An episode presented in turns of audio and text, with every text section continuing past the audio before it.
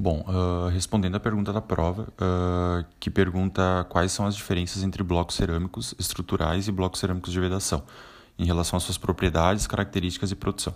Bom, uh, os blocos cerâmicos de vedação, eles não vão participar diretamente da estrutura de edificação, e eles vão ter né, diferentes dimensões.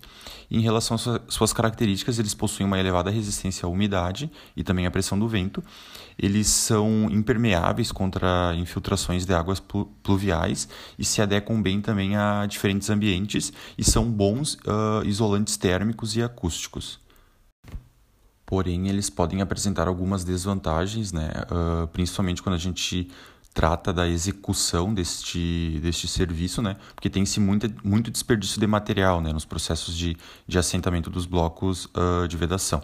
Uh, ele também vai apresentar algumas presença de alguma presença de superfícies uh, mais irregulares e também pode ocorrer o, des, o, des, o descolamento né, de, do revestimento nesse tipo de bloco. Bom, uh, falando agora sobre os blocos cerâmicos estruturais, eles vão ser componentes da alvenaria estrutural, então, diferentemente do uh, bloco cerâmico de vedação, eles vão participar diretamente da estrutura, né, recebendo os esforços da mesma, e eles vão possuir furos prismáticos perpendiculares à face que os contém. Uh, eles são produzidos para ser assentados com o furo na vertical, né, e a utilização desse bloco em relação ao, ao bloco de vedação é que ele tem uma maior resistência uh, a compressão, né? Então a sua resistência uh, vai aumentar significativamente em relação ao bloco de vedação. Bom, já falando agora sobre a produção dos dois tipos de blocos, uh, elas vão seguir as mesmas características, né? Porém terão algumas diferenças em algumas etapas.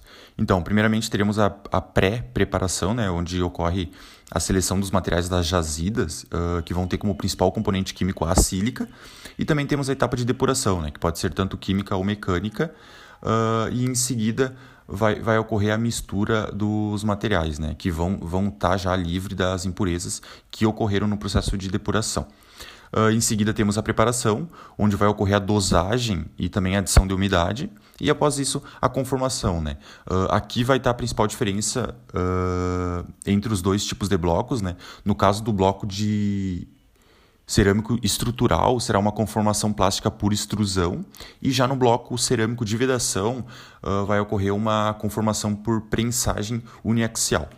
Uh, e as próximas etapas vão ser, vão ser uh, iguais né, para os dois tipos de blocos. Então, teremos a secagem, onde retira-se a água, e também o processo de cozedura ou calcinação, né, onde eliminamos a porosidade e também vai ocorrer o processo de vitrificação. Então, nessa etapa, uh, o material cerâmico começa a, apresentar já um, um, certo grau de resistência, né, aumentar sua resistência. E para finalizar, vamos ter o processo de embalagem.